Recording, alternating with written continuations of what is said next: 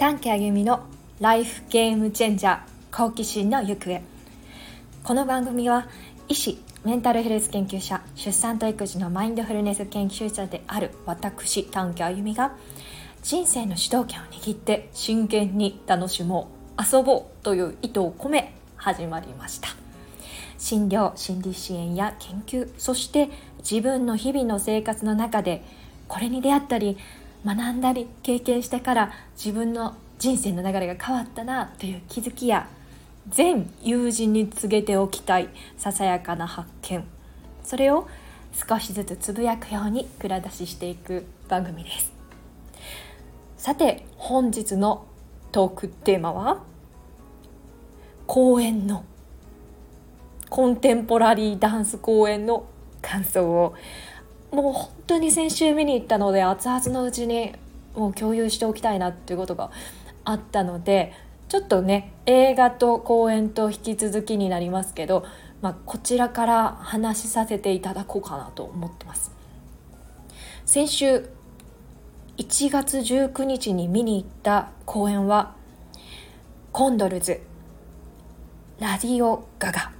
新東京公演2024場所は代々木スペースゼロという公演を見に行きました。コンドルズはですね、えー、1996年に結成して率いているのはコンテンポラリーダンサー振付家の近藤良平さんです。まあ、コンテンポラリー界の金字塔を打ち立てていると言われているグループでが男性のみ学ラン姿でダンス生演奏人形劇劇パフォーマンス映像コントをもう展開しているんですよ。世界30カ国以上で招待公演公演とか、まあ、そういう幅広い活動をしているこちらのカンパニー。いや私実はですねあのこの近藤良平さんもう7年連続で私が今現在通っている大学院の大学の教育学部系の授業に身体表現の実践っていうあの授業があります。そこの外部講師としてもう7年ぐらいですねの来てくださってるんですよ。で私ダンスが好きでって話はどこかでの最初の方で話したかなって思うんですけど特にコンテンポラリーダンスが好きでしてで良平さんが来るぞみたいなのを、まあ、これまた親友のコンテンポラリーダンサーの友達から聞いてで私も授業カタログとかで見て「えやばい良平さんの授業受けれるで」って言ってあの学部の授業なんですけど大学院から乗り込んで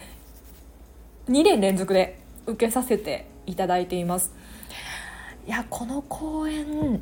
良かったのは、まあ、哀愁漂う世代の大人の男たちがですよ。超絶真剣に本気で真面目に遊び回るっていう舞台ですよ。もうね爽快感と愛しさもうそういう感覚で胸いっぱいになります。で中央の舞台だったのでこう裏も表もなくもうその舞台目いっぱい駆け回って公演が始まってもう終わるんですけど80分がですねあっという間です。没入ほんと夢中。もうどの瞬間も夢中で見ていられるし引き込まれます。で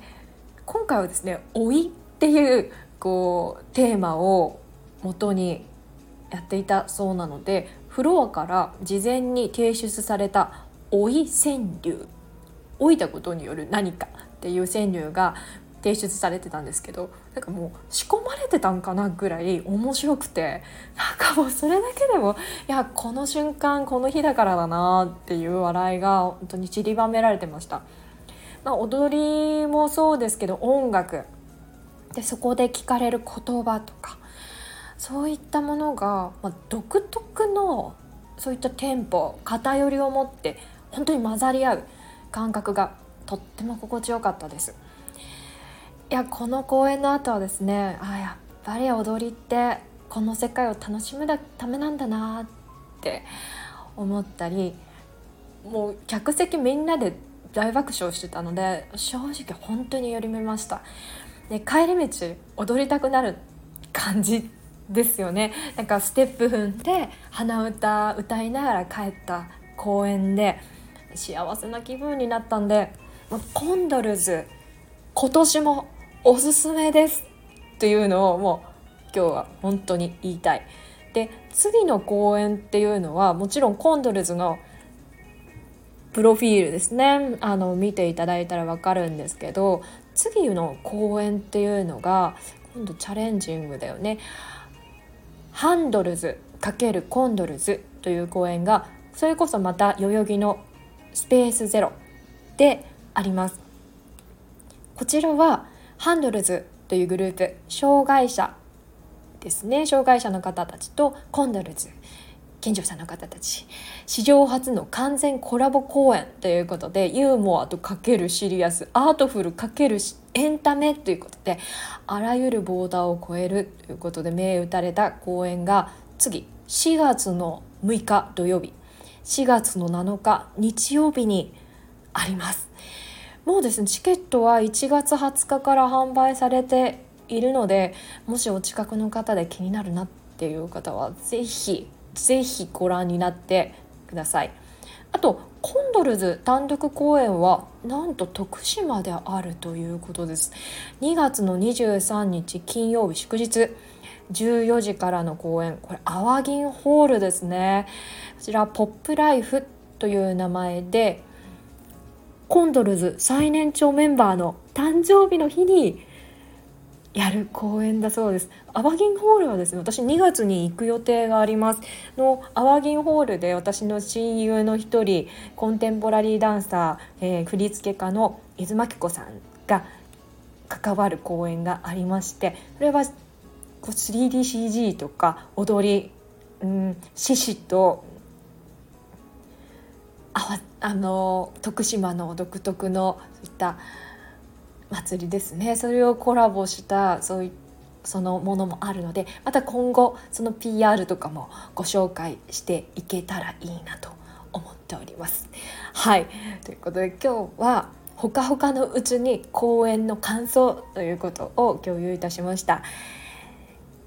じゃあ今日はこの辺りでではまたお会いしましょう。今日も良い一日を。